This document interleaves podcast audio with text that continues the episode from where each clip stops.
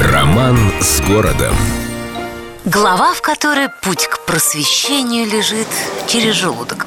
Знающие люди уверяют, что это только кажется, что кунсткамера строилась долго, с трудом, что инженеры и архитекторы ночами не спали, подбирая место для будущего кабинета редкости, который должен был сменить ставшие тесными Кикины палаты. Все было гораздо менее бытово. Случилось так, что Петр I, прогуливаясь по Васильевскому, внезапно обнаружил странную сосну, ветка которой хитрым образом вросла в ствол, образовав полукольцо.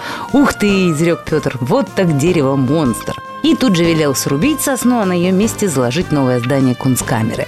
Как бы намекая, что где один монстр, там и все остальные – Действительно, в первые годы работы нашего знаменитого музея там выставлялись не только заспиртованные и окаменелые, но и вполне живые великаны, карлики и прочие граждане нетрадиционного вида. В общем, все для почтенной публики. Публика, правда, в те времена была совсем не такая бодрая, как сейчас, так что заманивать приходилось на все лады.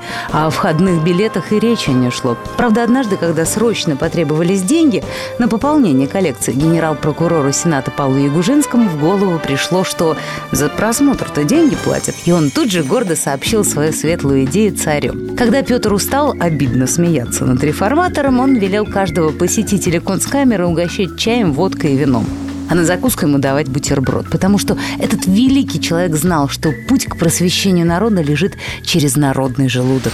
С любовью к Петербургу. Эльдо радио.